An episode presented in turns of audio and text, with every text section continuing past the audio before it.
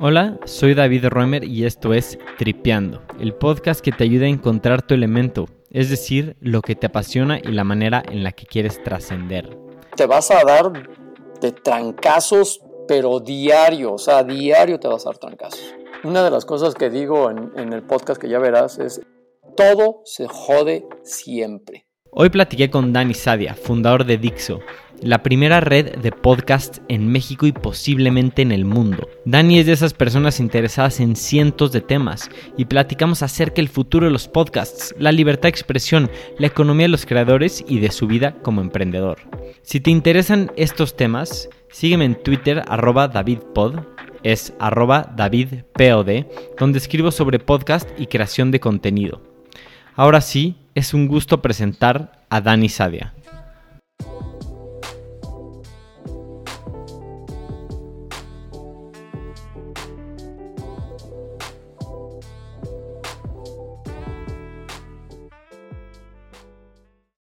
Hola Dani, muchas gracias por estar entrepeando. Qué gusto tenerte. No, pues muchas gracias por la invitación.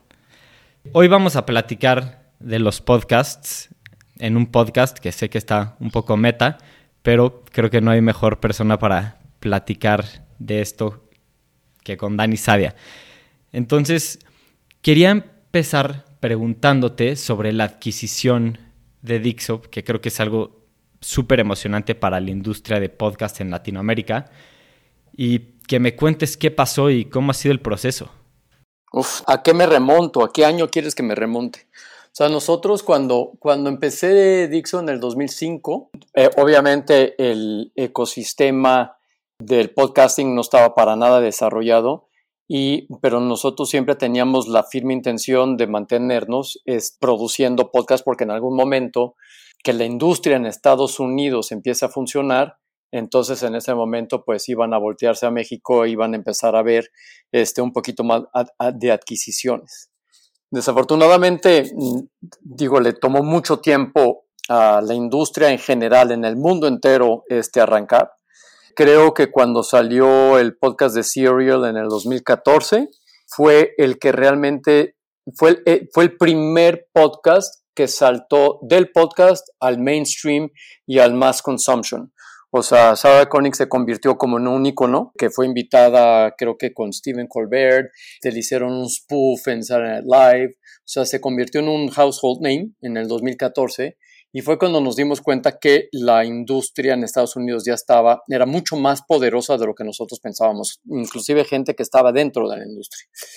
Y entonces fue cuando pues saqué un poquito a Dixo de su, pues sí, de su terapia intensiva, este, life support, y dije, bueno, pues vamos a, vamos a volver a lanzar Dixo de nuevo. Y yo estaba seguro que dos o tres años después del 2014, que volviéramos a lanzarlo, ya iban a venir estas adquisiciones. Y pues bueno, no, no llegaron. O sea, luego vino Gimlet Media en 2015, luego vino Wondery este, en Estados Unidos, se empezaron a forjar todas estas grandes, este, con eh, básicamente redes de podcast, lo que estaba haciendo Dixo desde, desde el 2005, 2006 y, no llegaba, y no llegaba, y no llegaba, y no llegaba. Y pues no hay negocio que pueda soportar eso. Me, me, la verdad me endeudé, pero yo en ningún momento, en ningún momento dudé de que iba a llegar el momento en que iba a recibir esa llamada o ese mail diciendo, oigan, este, estamos interesados en su compañía.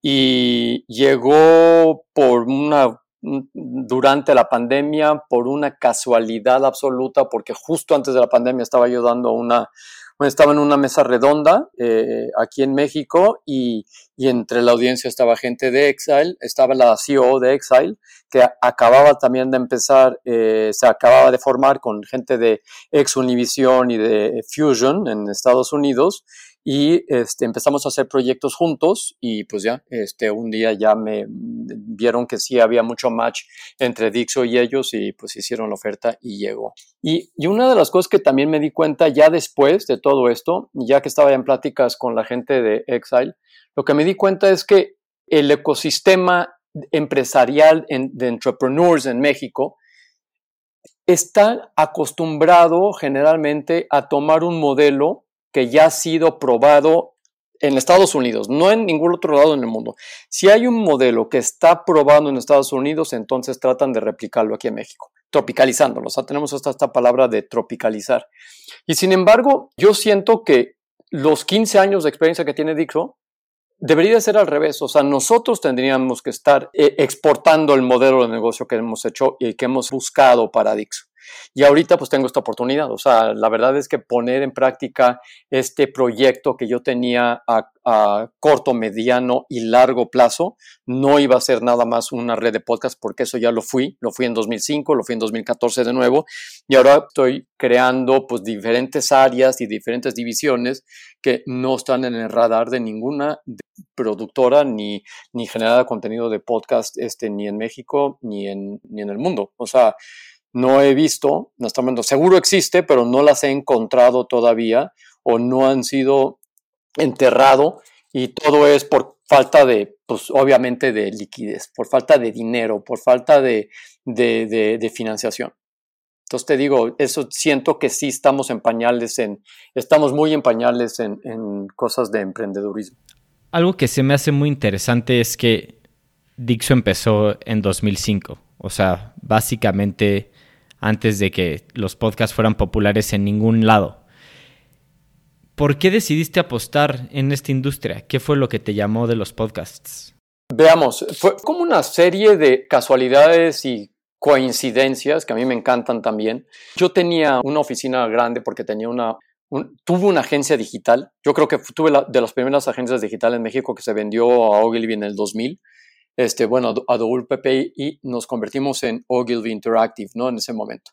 Y pues a mí me hicieron firmar un contrato de non-compete durante cinco años y durante esos cinco años pues dije voy a empezar a hacer, quiero hacer cosas de audiovisual. Entonces construí y eh, la idea era poder hacer, eh, en ese momento no existía Final Cut, no existía este, el HD, todavía no. Entonces, pero yo quería hacer cosas como que cosas digitales es, con videos, haz de cuenta, con mini DVs o con Hi8 o cosas para el estilo, y también tener una sala de audio, pero para darle servicio a comerciales de poco presupuesto o a cortometrajes de poco presupuesto. Y dije, la única manera de mostrar lo que podemos hacer, pues vamos a hacer un cortometraje que va a ser nuestro showcase. Entonces, como yo también venía del mundo del cine, o sea, había estudiado matemáticas, después de matemáticas estudié cine, dije, voy a escribir un guion, vamos a producirlo y vamos a mostrar que pues, todo, tenemos la producción, tenemos la postproducción de audio y tenemos la postproducción de video. Compramos una Cinewave en ese momento, este, lo en 2003 me parece. ¿Qué es, ¿Qué es, un Cinewave? Cinewave, nada más, para que veas, es, es una tarjeta de video súper sofisticada en ese momento que te permitía procesar imágenes eh, en datos y poder editarlo en, Final Cut el cortometraje lo mandé a, festivales, yo no tenía ni idea cómo funcionaba y el primer festival que lo mandé, el primer festival que me aceptó fue el de Tribeca. Era, estaba en su segundo año, su tercer año, entonces soy como alumni de Tribeca este, y pues ya me gustó mucho más ese mundo, caray. O sea, me encantó ir. Fuimos a Tribeca, mi director de fotografía y yo. Nos trataron como, como dioses, este, ahí. Este, luego nos fuimos y ya se presentó el cortometraje ahí. Luego se fue a, al Festival de Rhode Island. También fui a ese y en ese gané el premio a mejor screenplay de cortos, documentales y largos. Entonces dije, mm, chingón. Y el siguiente eh, festival fue el de Austin y en ese gané eh, mejor cortometraje y cuando te dan, o sea, te, me volaron de Nueva York, estaba viviendo en Nueva York en ese momento, me volaron de Nueva York a Austin a recibir el premio y me explicaron que esta ya era eligible for Oscar, ¿no? A nomination. Entonces, pues ya, en lugar, este fue un error mío, en lugar ya de concentrarme, de dejar de lado el cortometraje y empezar a concentrarme también en hacer este, un largometraje o levantar dinero para el largometraje, seguía haciendo, el, seguía haciendo todo el show de, y el roadmap de todos los festivales. Este, durante un año más o menos. Y, este, y pues ahí sí perdí un, un, momentum, porque pues ya luego se, se, acaba, no fue nominado un Oscar, estuvo en el shortlist, pero no fue nominado un Oscar, y de ahí saqué la película Entonces, en ese momento, en el 2005, nada más para contestarte tu pregunta, este, como ya no estaba usando para nada lo que llamaba, el, eh, el Blue Room era el de video y el Green Room era el de audio. No estaba usando ninguno de los dos para la intención para lo que lo había yo hecho. Entonces, es un, ex radioactivo, eh, junto con mi ex socio de la agencia digital y con su sobrino, empezamos Dixo. Empezamos Dixo, les dije, adelante, lleguenle con el Green Room, este, hagamos podcast, porque Steve Jobs lo acababa de anunciar. Él lo anunció, me parece, en febrero, y nosotros ya nos estábamos constituyendo como sociedad este, en, en octubre del, del 2005. Y tuvimos la gran fortuna de firmar un, una alianza con The Revenue Share con Prodigy MSN. 2006, te estoy diciendo, pre-Facebook, pre-Google, el dios del tráfico en México era Prodigy MSN. Tenían, yo creo que 90-95% de todo el tráfico y el otro 5% era Terra y las, las demás, todos los otros portales y todas las marcas querían trabajar con ellos. Todas las marcas querían trabajar y estar en Prodigy MSN. Y Prodigy MSN tuvo la visión de decir, ok, ya tenemos el, el banner, ya tenemos el takeover, ya tenemos Skycraper, ya tenemos el branded content, ya tenemos todo esto, nos falta audio.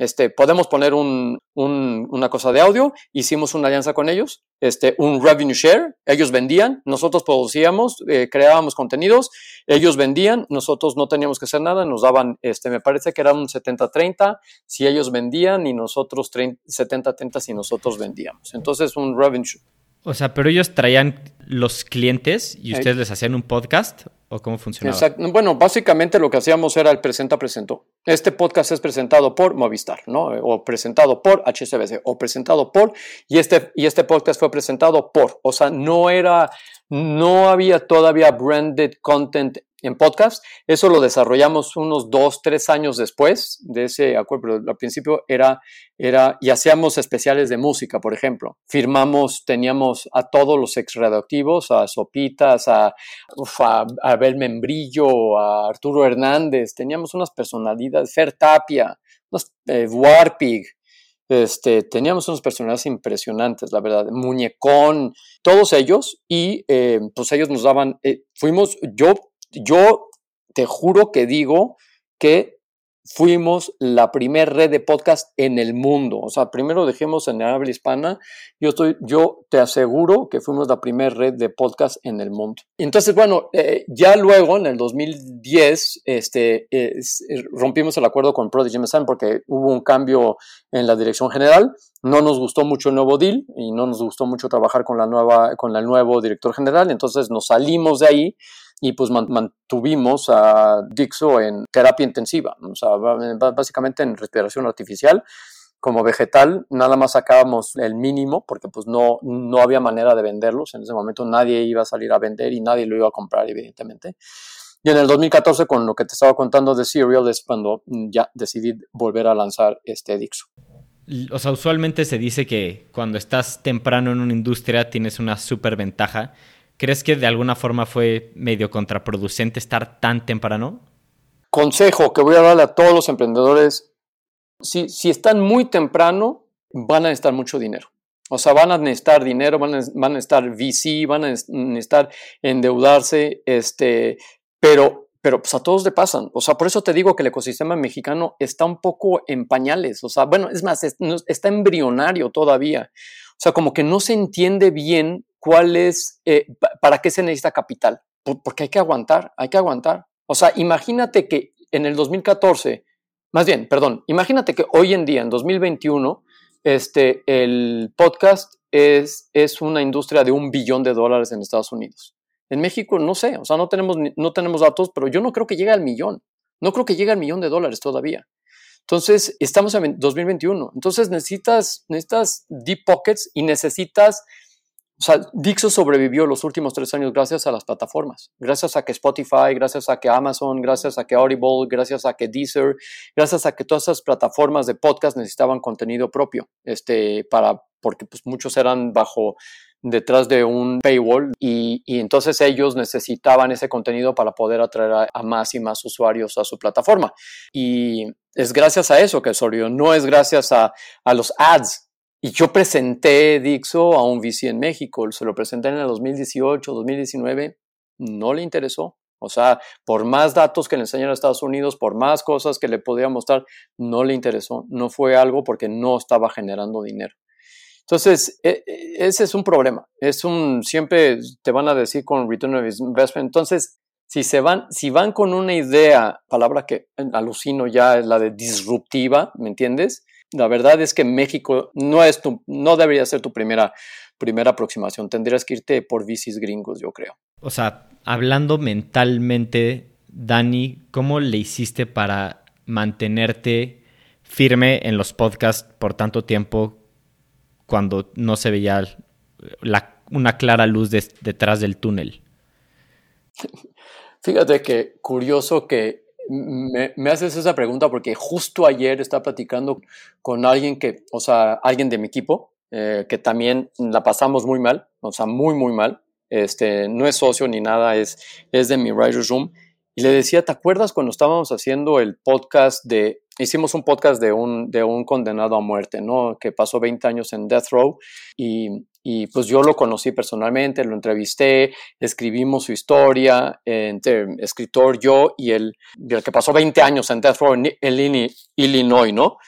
Decía, es que los dos, o sea, los tres, perdón, estábamos igual de apaleados por el sistema. O sea, eh, yo oigo ese podcast hoy en día, lo oigo, es más, hace un año que no, lo, que no lo he oído, pero yo creo que lo voy a oír y voy a decir qué enojado estaba yo qué enojado estaba con el sistema, qué enojado estaba con todo este, con, con, el ecosistema, qué enojado estaba con las marcas, qué enojado estaba yo con, con la gente que no veía el potencial de lo que yo estaba tratando de...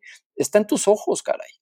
Y el otro día te recibí una buena noticia, es que mm, vamos a hacer la segunda temporada de un, de un proyecto que hicimos con Audible, que ya me dieron el green light para la segunda temporada, y entonces le mandé el screenshot de, de esto a este, a este amigo con el que escribí todas estas historias, y me dijo, ¿será que ya por fin nos está sonriendo la vida, caray? O sea, será por fin. Y entonces le hablé de inmediato y dije, es que no sé por qué, pero yo sigo, o sea, sigo enojado, caray. O sea, sí sigo enojado. O sea, sigo enojado. O sea, eso de llegar, de, el que pega primero pega dos veces es la tontería más grande que existe. Viendo hacia atrás, Dani, ¿cuál crees que ha sido el catalizador más importante para la industria de los podcasts? El catalizador, la pandemia, la verdad, nos ayudó mucho, este, porque fue un, pues es un producto que es muy fácil hacer desde tu casa básicamente. El y el otro día estaba leyendo una estadística que decía que el 90% de los podcasts que se salieron en el 2020-2021, 90% no pasaron del episodio 3. Y, de ese 10%, el 1% solo sobrevivió, pasó la etapa del episodio 21. Entonces, imagínate, 90% se los dejaron de lado, pero lo que pasa es que el podcast en México pasó de, su, de su, nicho, así súper cerrado, que nadie conocía ni nada, al mainstream gracias a la pandemia, porque todo el mundo se empezó, empezó a hacer podcast y los empezó a mandar. Y obviamente el catalizador evidente, que yo también lo, lo noté este, desde el segundo en que lo anunciaron, yo estaba llamando al director general en ese momento de Spotify en México, Adrián Peregrino. Fui a sus oficinas de inmediato para decirle, oye, te van a sacar podcast y video y a mí me interesa, este, me interesa eso mucho. Porque yo sabía que iba a ser mucho más fácil mandar a escuchar un podcast en Spotify que escuchar un podcast a través de una app que ni sabían que lo tenían en iOS, que se llama Podcast justamente, y que ni sabía la gente que venía ya de, de en el sistema operativo de default y decirles, me buscas, este, le pones suscribir y ahí te va a bajar ahí, porque luego se les, hasta se les olvida que tienen esa app y nunca entra. Entonces no había manera. Y aquí era mucho más fácil decirles, a ver, este, tienes Spotify, sí, pues busca este, este podcast y lo vas a encontrar. Es mucho más, pero mucho más fácil. Y cuando yo fui a las oficinas con Adrián, eh, con Adrián Peregrino, me dijo, mira, apenas aquí en México yo creo que el rollout va a ser por, por el Q4 y estamos en el Q1. Dije, pues sí, pero yo necesito ser de las primeras personas que nos demos de alta en Spotify. Entonces, siempre Top of Mind luego se fue y este, pues yo seguí, o sea, cuando tuvieron el rollout en México, fui de las primeras personas en ir a, proponer ya historias de ficción, mm, historias de ficción y obviamente mi catálogo. Y hablando de Spotify, ¿Qué opinas como de este rol, creo que bastante importante, que han tomado los podcasts de ser esta fuente de información sin censura como lo ha sido el caso de Joe Rogan? Que creo que no se ve explotado de esa manera ni se había visto el medio así antes. Estoy, también llevo cuatro años, o sea, cuatro años en eh, tratando de empujar proyectos descentralizados. O sea, yo soy un gran seguidor, la verdad, de, y amante de lo que es la Web3. O sea, la Web3, que es este, pues básicamente viene de tres cosas. Viene de blockchain, viene de transparencia y viene de, de, de descentralización. Bueno, y la cuarta, eh, la cuarta, la transparencia viene con el blockchain inherente, pero sería la tokenización, la tokenización y su propia economía, ¿no?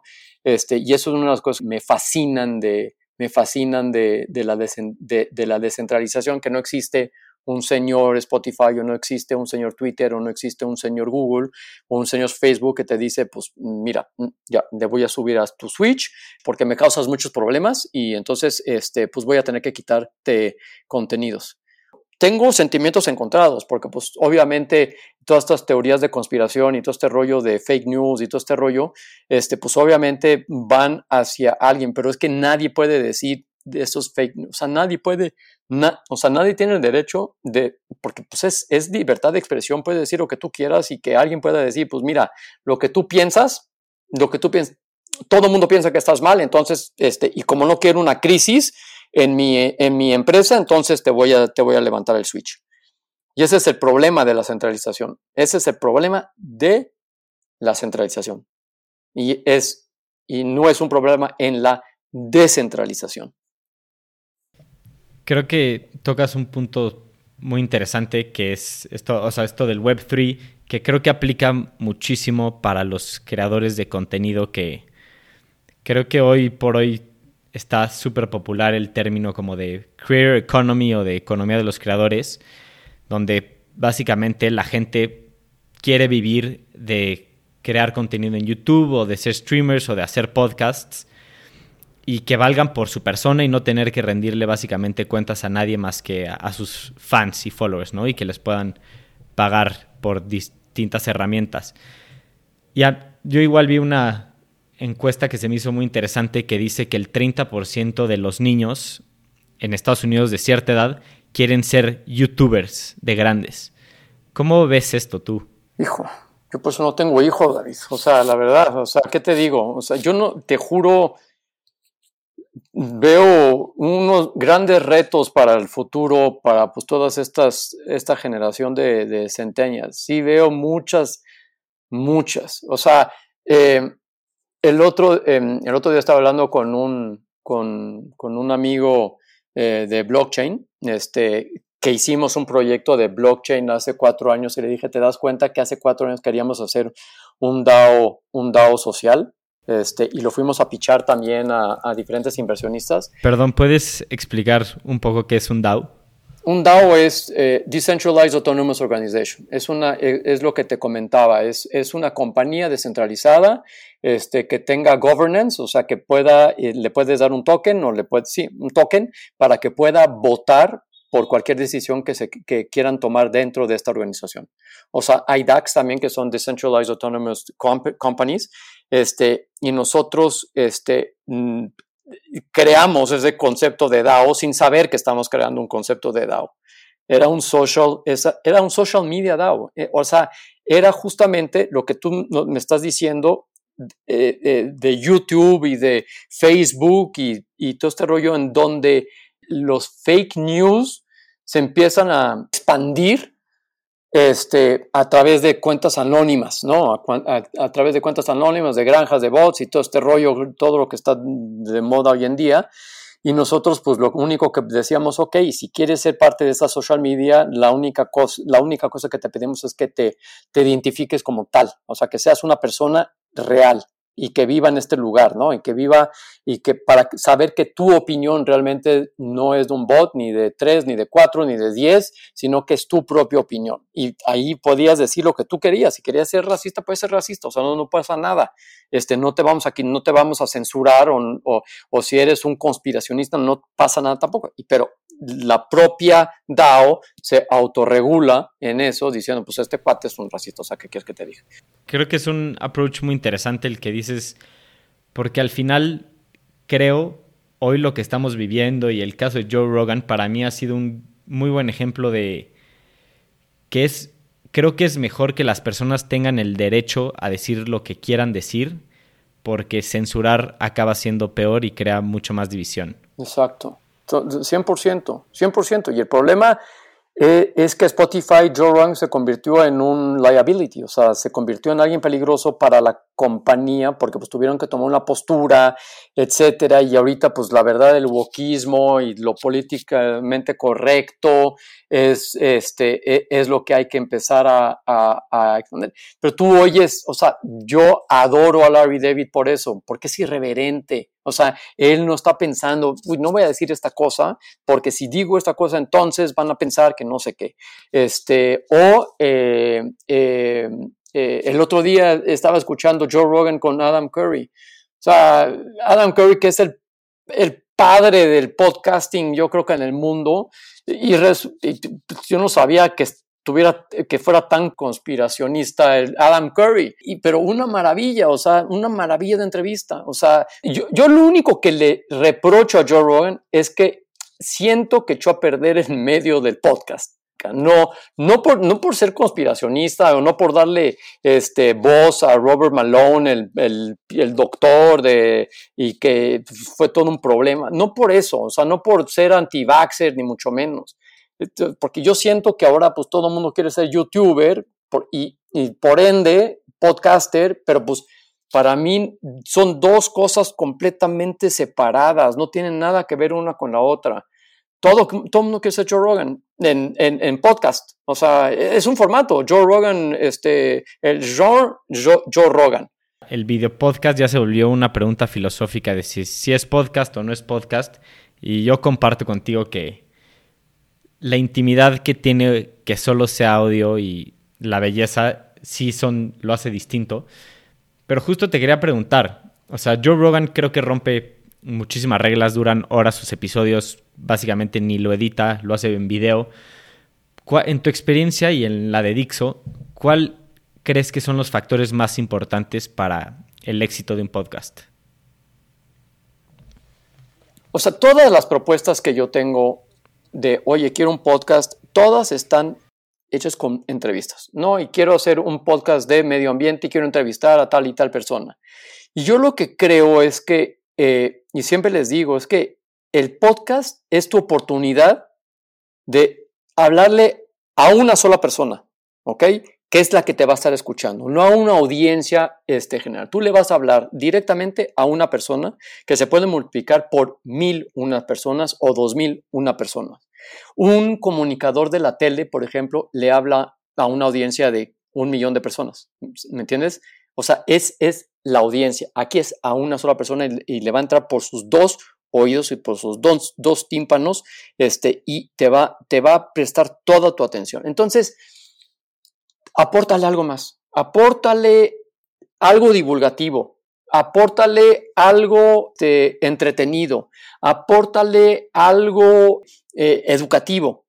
No seas académico, o sea, no hables, este, porque si eres un doctor, pues, la cosa más aburrida es un doctor explicando una operación, pero aporta todo lo que le puedes tú aportar a una persona que no es experta en eso, este, y que le puedes hablar a él directamente es lo que hace mágico Joe Rogan. O sea, Joe Rogan, aparte que es una persona muy controvertida, siempre lo ha sido, es un, pero mm, tiene un gran corazón, o sea, esa es la cosa, e, es controvertido, tiene un gran corazón, es un tipo que asusta, es, pero cuando invita, cuando tiene invitados, le saca lo que necesita sacarle, y la verdad es que es ahí en donde este cuate es es un maestro, es un maestro para hacerlo. O sea, yo disfruté de dos conspiracionistas este, Adam Curry y, Joe Rogan hablando, porque aparte se ve que se llevan muy bien los dos, se ve que, que pues, son casi vecinos este, en Texas, y ahí, este, no sé, o sea, y tienen temas interesantes, o sea, no hablan nada más de, Adam Curry no habla nada más de podcast, o sea, Adam Curry te habla de Bitcoin y te habla de criptos y, y Joe Rogan pues no, no dice, no, yo sé todo de criptos, entonces déjame, yo también voy a dar mi opinión ni nada por el estilo. O sea, se convierte como en un, como en una charla tan amena que dura tres horas y no te das cuenta. O sea, el único problema es el tiempo, es el tiempo que puedas dedicarle a escuchar este, e, e, esta entrevista y te la tienes que echar en, en, diferentes etapas porque un trayecto es de 30 minutos. Entonces, una de las cosas para que sea para un éxito es, lo primero es que no lo abandones en el, episodio 3. O sea, que le sigas y seas constante. O sea, yo me acuerdo que tú me habías mm, comentado tu podcast hace como dos, tres años, veo que sigues, este, y eso me da mucho gusto, la verdad. O sea, cuando me invitaste, me dio mucho gusto porque dije, qué bueno eh, que sigas en esa vereda, ¿no? Que no hayas abandonado y que sigas haciendo y que estés con tu micrófono y tus audífonos y tú en, este, en las plataformas que ahora este, también están, y eso me dio mucho gusto, la verdad. Y, y entonces, con, con regularidad, continuar, este, y si quieres tú seguir por esto de Joe Rogan, este, eh, pues hay mucho que aprenderle, o sea, todos, ¿eh? Yo ahorita voy a sacar de nuevo mi podcast. Ahorita tengo un poquito de tiempo, bueno, no un poquito, tengo así mínimo tiempo más, se me triplicó la chamba, la verdad, porque ahorita tengo, este, aparte de los proyectos que ya teníamos en Dixo, tengo los proyectos de ellos, pero ya no me tengo que estar concentrando en estar buscando dinero, esa es la otra, no me tengo que estar concentrando en vender, esa es otra cosa que también te libera tanto, pero tanto, este, esta, esta adquisición. Al mismo tiempo, este, eh, pues ya, quiero sacar mi podcast otra vez y lo estoy llamando Filmonauta 3.0 y justamente mi formato en el que yo me siento cómodo y confortable es el guionizado, escrito por mí eh, y eh, narrado por mí, con experiencias personales, con lo que yo veo de... Y lo quiero, ya no quiero que sea de cine, quiero que evolucione y que hable más bien de emprendedurismo. O sea, eh, y darles estos consejos que pues, al principio, ¿no? De decir, es que no les voy a decir cuáles son las cosas que tienen que hacer, más bien qué son las cosas que tienen que no hacer, como diría el buen Tale. ¿Y cuál es la cosa que más alto tienes en esa lista? O sea, ¿qué es lo que no hay que hacer para un emprendedor eh, en general, crees? Es que te voy a dar, es que te voy a dar el spoiler, ah. básicamente. Este, eh, el spoiler es no compren libros de autoayuda. ok, ¿por qué? Que no me esperaba esa respuesta para nada. Porque básicamente este, siento que hay muchos vendedores de... Yo los llamo vendedores de tónico de sepia. O sea, ¿son estos libros de autoayuda o libros como de business que supuestamente te ayudan? Mm, para mí los meto en el mismo, los voy a meter en el mismo, en el mismo, este... Es que depende de quién. O sea, obviamente no, obviamente lea Taleb. Obviamente, léelo. Antifragilidad y el Black Swan son dos libros que aprendes muchísimo. Lea a Sam Harris, escucha a Sam Harris. También tiene un podcast extraordinario, Sam Harris. Este, eh, o Malcolm, Malcolm Gladwell también. Eh, ellos sí, sí, pero hay otros vendedores que justamente que copian el modelo de ellos para presentarlo aquí y pues no son, no son Talebs y no son Sam Harris y no son este Malcolm Gladwell, ¿me entiendes? Entonces, y no son Joe Rogan, pero ellos sí se consideran Joe Rogan y, se convierten en estas, en estas vedettes, rockstars, ¿no? Ya llegué y yo les voy a enseñar cómo se hace un podcast, un podcast este, exitoso y yo les voy a dar todos los tips y son los tips que cualquier persona te puede dar, la verdad. O sea, hay 158 mil sitios en, Estados Unidos y en, el mundo que te dicen exactamente cómo puedes hacer un podcast sin, sin eh, dedicarle mucho, este, eh, ya sabes, pero esos son los vendedores de tónico. O sea, esos son los que quiero desenmascarar y esos justamente no compren eh, eh, no compren sus talleres, no compren esos libros, no compren este, sus videos, este, eso, eso es el, primer no hacer. Sí, creo que concuerdo contigo. Siempre hay algo raro en las personas que hacen dinero vendiéndote cursos de cómo hacer dinero, ¿no? Como que es medio irónico, siempre. Es em, totalmente irónico, es una paradoja absoluta. Y nadie, y nadie dice, o, los, las pitonizas o los pitonizos, ¿no? Los que, los que te prevén el futuro, veo mucho dinero en tu futuro. Bueno, sí, a ver, si tú prevés el futuro, ¿por qué, por qué no eres billonario? ¿Por qué no eres un iluminado? Este, no, no, tampoco entiendo esas cosas. Son esas paradojas. Y, y, y ahorita ahorita más que nunca. En el podcasting ni se diga, y en el Bitcoin, en las criptomonedas, ni se diga más. Ni se diga más. O sea, es un peligro, la verdad.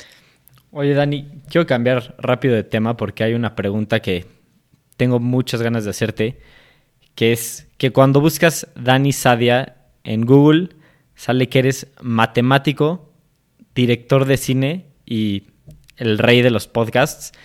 ¿Cómo pasó eso? ¿Cómo pasaste de matemático a director de cine?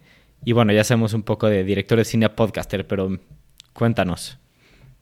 A ver, de, o sea, yo me fui a estudiar, a, o sea, cuando salí de la prepa aquí en México, el del Liceo Franco Mexicano, estuve en tres universidades. Estuve en, primero en la UAM de, de Azcapotzalco, luego estuve en la en la Náhuac del Norte y luego me fui al UNAM.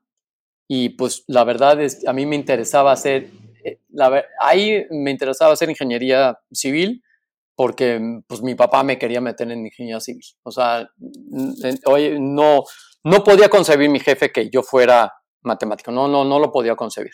Entonces yo le decía, no voy a hacer ingeniería electrónica, no, no, civil, porque la construcción y todo este rollo, ¿no? Y yo no soy de estar con, en una obra, o sea, para nada. Yo quiero estar detrás de una computadora es, o un pluma y papel este, escribiendo o este, haciendo esto, ¿no? Entonces, no me hallé, no me hallé en ninguna de esas tres universidades. no veía yo la ingeniería, no me veía de ingeniero para nada y no estaba aprendiendo nada de matemáticas. O sea, como que el, el nivel, la verdad, no daba para que yo aprendiera matemáticas. Y entonces apliqué a una universidad estatal en Nueva York que me aceptó, que me salía la décima parte de cualquier universidad eh, privada gringa. Esta era estatal, SUNY es el sistema más grande de estudiantes, en ese momento ahorita no sé. Este, y, y, y la universidad se llamaba Stony Brook, SUNY Stony Brook, y tenía un premio Nobel dando clases de física un este, acelerador de partículas en Brookhaven, este, tenían una, un hospital increíble, con, una, con una arquitectura soviética que me encantaba, y dije, yo soy de aquí, o sea, no me importa, soy de aquí, y me fui, me fui, y me dijeron, bueno, pues, eh, cuando estaba yo transfiriendo mis cursos, este, me dijeron, no, pues ya puedes entrar en tercer año de matemáticas. Y les dije, pues sí, pero no, o sea, no quiero, quiero volver a tomar muchos cursos porque no aprendí nada. O sea, la verdad es que yo pasé los cursos de matemáticas en México, pero sin aprender. Esa es la verdad. Y entonces volví a tomar unos cursos ya de segundo y tercer año y luego me, me interesé mucho por computer science este, y empecé a tomar muchos cursos de informática. Entonces aprendí a, a, programar en, en, Pascal y en, eh, en C y todo este rollo. Y luego me fui, ya tenía tantos créditos, había tomado tantos cursos de matemáticas y tantos cursos de antropología y ya me faltaban como tres o cuatro de informática que me dijeron, mira, si quieres graduarte en seis meses, tómate estos dos cursos de matemáticas y un curso de antropología, ya sales con el major de matemáticas y el minor de antropología. Si quieres graduarte de computer science, necesitas un año, o sea, un semestre más. Entonces les dije, pues me echo el año, me echo el semestre más o sea, me he hecho el semestre más, pero y pues voy a salir con double major de matemáticas y de computer science y con un minor de antropología, así me late. Me dijeron, pues no, no puedes, no hay double major de matemáticas y de, y de computer science, es uno o el otro. Entonces dije, bueno, pues ya, de matemático. Entonces acabé, acabé la carrera de matemáticas este, en seis meses, ya también me urgía salir, ya acabar, ya era demasiado tiempo estar fuera de México.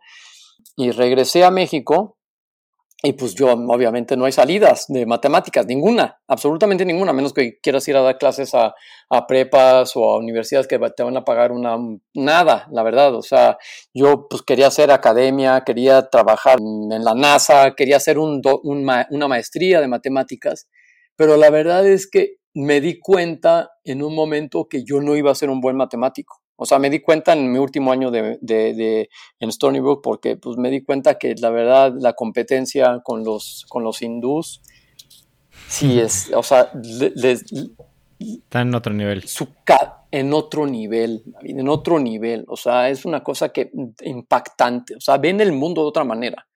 Yo por eso las filosofías orientales, cuando uno trata de entrar a esas filosofías orientales y esto y tratar de entenderlas, Digo, es que yo no, no, creo que le vayas a entender nunca, porque tienen, maman otra manera de ver el mundo, o sea, sus, sus, neuronas se comunican de otra manera de la que nosotros estamos acostumbrados siendo occidentales este, y viviendo en un mundo occidental, o sea, no hay manera, no hay manera. Entonces, y yo veía sus procesos matemáticos, es que, ¿cómo es posible? Yo no, no soy nadie, la verdad. Entonces decidí dejarlo también, o sea, sí quería hacer, dar un poquito de academia, este, y darme un año sabático, y en ese año sabático, pues, este, no, para no quedarme sin hacer nada, pues me metí al onceavo mandamiento a, hacer, este, confección con, con mi hermano, que había estudiado medicina, igual, se había, se había graduado de médico, y pues ya igual también se saturó de medicina y antes de irse a hacer una especialización, especializarse, pues empezó a hacer, a vender, a vender, este, pues no telas, pero pues este, a vender ropa. Y luego eh, lo convencí, o sea, luego me asocié con él en, esto y pues ya me di cuenta que no era, no era ni para no era para mí, o sea, no era algo que me iba a hacer este, eh, feliz. Entonces lo que eh, le dije, pues, ¿por qué no ponemos un antro? Funcionan de pelos los antros porque siempre están llenos y están buscando siempre, este, y pusimos un antro que se llamó La Paradoja del Gato en el 94. Hicimos un escenario, teníamos este Paradoja del Gato, que es un nombre de, es la, paradoja de Schrödinger, ¿no? Tenía, tenía todo un branding, tenía tenía su moneda que se llama los leptones, tenía su personaje, era neutrino y así, o sea, tenía todo como una, una identidad gráfica bastante, bastante padre, la verdad. ¿Dónde estaba?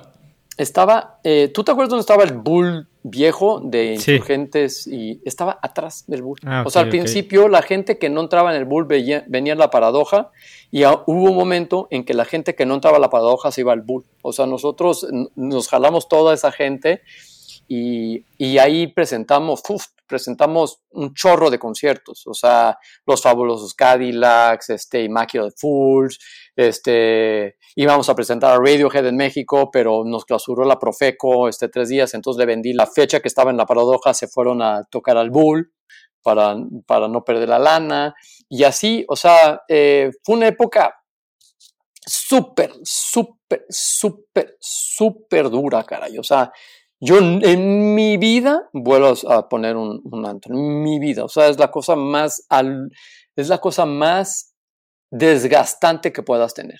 O sea, eh, aparte que es otro mundo, trabajas, trabajas de noche y trabajas de día porque hacemos el booking de, de esto, entonces nunca más. Y luego me fui a Estados Unidos, eh, después de que ya cerró la paradoja, este, me fui a Estados Unidos, a Nueva York, y cuando estaba allá estudié cine como, no sé, como que era esta, no sé, siempre la tuve, siempre quise estudiar cine. Y cuando empecé a estudiar cine, eh, caí en la mejor escuela en ese momento, que era la New York Film Academy. ¿Y por qué? Tenía como dos o tres años de, de recién en ¿Y por qué? Porque desde el día uno te dan una cámara, una ARRI 16S, para que vayas y que filmes con ella en 16 milímetros, sin sonido, obviamente y, aprendes a editar con una, una especie de moviola, era un Steinbeck, una moviola, y, aprendes lo que es un cuadro, porque son 24 cuadros por segundo, pero aprendes que si pierdes un cuadro, pierdes todo el, todo el chiste, entonces, y aparte lo tienes que esplaciar, lo tienes que guardar y luego se te pierde, entonces como que, y, fue un, unos talleres increíbles, este, que te dan el básico, luego yo tomé el avanzado, luego trabajé en sets, no me pagaban ni nada, pero veía cómo filmaban, cómo grababan, cómo hacían televisión, aprendí mucho con eso. Y pues ya, regresé en el 97 a México con eso. Y yo quería hacer una película como la de Robert Rodríguez, la de El Mariachi. Quería hacer eso y al mismo tiempo, pues me asocié en la que te decía que yo creo que fue la primera o segunda agencia digital en México. con dos amigos, este, con Rafa Jiménez y con Eric de Com y la hermana de Rafa Jiménez, este, Geraldina, y empezamos una empresa que se llama Interfaz 401, donde lo único que nosotros queríamos hacer eran cosas digitales. En ese momento, pues eran CD-ROMs, y luego, pues en 98, 99 y 2000, pues vino toda esta onda del Internet. Entramos con todo al Internet en ese momento hicimos publicaciones electrónicas, hicimos sitios, este, íbamos haciendo también este, proyectos para levantar dinero para hacer estos .coms con e-commerce y todo este rollo. Y en el 2000 nos compró WPP y nos convertimos en, en Ogilvy Interactive. Entonces así fue y luego pues por eso nada más para cerrar el círculo en el 2003 que pues ya no podía hacer yo nada de digital, nada de cosas digitales porque yo había firmado un non-compete de cinco años entonces, pues decidí hacer lo que te comentaba, hacer este cortometrajes y ayudar a la comunidad de cortometrajistas en México a hacer sus cortometrajes. Y por eso hice el Green Room y el Blue Room. ¿Dirías, Dani, que como estuviste en busca de hacer lo que te gusta siempre? O sea, ¿es algo que te ha guiado? Siempre, siempre, siempre, siempre. Esa es una de las cosas que, por eso cuando me decías, eh, ser early adopter es bien complicado, es bien, bien complicado. Si no tienes la pasión y si estás ahí just for the money, si estás ahí porque en algún día te quieres ver como, no sé, como Mark Zuckerberg o como todos estos nombres, este, Steve Jobs y todo, hijo, necesitas, necesitas la pasión. Antes que todo necesitas la pasión. Te vas a dar de trancazos, pero diario, o sea, diario te vas a dar trancazos. O sea, una de las cosas que digo en, el podcast que ya verás es, es, todo se jode siempre. Repite, todo se jode siempre. Y eso es lo que hacemos siendo emprendedores. Siempre tienes que estar arreglando lo que se jodió. O sea, siempre. Mm, qué, buena frase. Creo que está. es muy relevante. Oye, ¿y cuándo podemos escuchar ya cerrando esta plática, ¿cuándo podemos escuchar Filmonauta 3.0? 3.0 ya, ya pronto. Ya tengo el primer episodio ya este, producido. Eh, esa es otra cosa que tengo que aprender. Es que la búsqueda de la perfección de repente sí te jode, caray. O sea, a mí me jode mucho esa búsqueda de perfección. O sea, yo le voy a un equipo de fútbol en Inglaterra que nadie conoce. Está en primera división, que se llama el Everton, ¿ok? Sea, todo el mundo es el, Liverpool o el, o, el, este, o el Manchester City o el Chelsea. Yo le voy desde el noventa y tantos al Everton. Y por una sola razón, que el lema del Everton es Nothing but the best is good enough. Solo lo, la perfección es, suficiente. Que viene de, un, de una, de un, eso sí es una cita en latín que es nil satis nisi optimum. O sea, solo y eso es un problema, es un problema de todo creador. Siempre quiere la perfección. Es que sácale, la música microsegundo antes. Aquí la, pausa está un poquito demasiado larga. Eh, no me gusta la intención que le di aquí, entonces déjame volverte a grabar y lo vuelves a meter. Entonces mi el productor de audio pues sí sufre mucho pero este, también estoy tratando de romper cuartas paredes con el, con el, con el podcast. Quiero, quiero experimentar un poquito ahorita también con este, con, con este Filmonauta 3.0. Entonces, el primer episodio está grabado, el segundo episodio está grabado, lo, van a, lo va a, Pedro lo va a producir, que esa es otra cosa, este, para un, para un proyecto de un podcast padre, o sea, algo que, relevante, pues sí, métele. Si no, si no te gusta editar o algo, pues este, métele lana a la producción, o sea, nada, consíguete a un amigo o alguien que sepa de eso, hagan pareja, o sea, como que es algo que no se ve mucho. Es, una cosa que estaba pensando el otro día, David. Eh, a, mí me tocó presentar el otro día, estoy en un cineclub con unos directores de cine y me tocó presentar Pi, ¿no? La de Darren Aronofsky. Y la estaba viendo y la verdad es que estaba pensando y diciendo, es que lo que se juntó de talento en Pi, en una película que querían que costara 20 mil dólares, acabó costando, ya con el blow up a 35 para estar en Sundance, costó 120 mil dólares, Pi, ¿no? Pero el director de fotografía, Matthew Libatic, que no había hecho cine antes, había hacía videoclips y cortometrajes que ha ganado Oscars y ese cuate creo que mm, ha fotografiado todas las películas de Darren Aronofsky de entrada. La música Clint Mansell.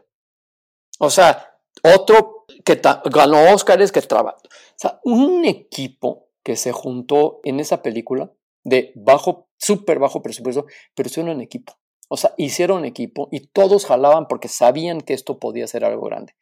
Y eso es algo que yo no veo mucho en, México, la verdad. O sea, no veo, veo mucha, mucha competencia. Entonces, si quieren hacer un buen podcast, o sea, acérquense a Dixo. Necesitamos hacer crecer la industria. Eso es importante. ¿Quieres hacer un indie podcast? Acércate con nosotros y te juro que te vamos a ayudar. Te vamos a ayudar de cualquier manera para decirte más o menos cómo llegar. Este, no te vamos a cobrar nada, no te preocupes, nada más para encaminarte, para encaminarte, para que veas en dónde está, dónde está funcionando, no está funcionando tu, podcast.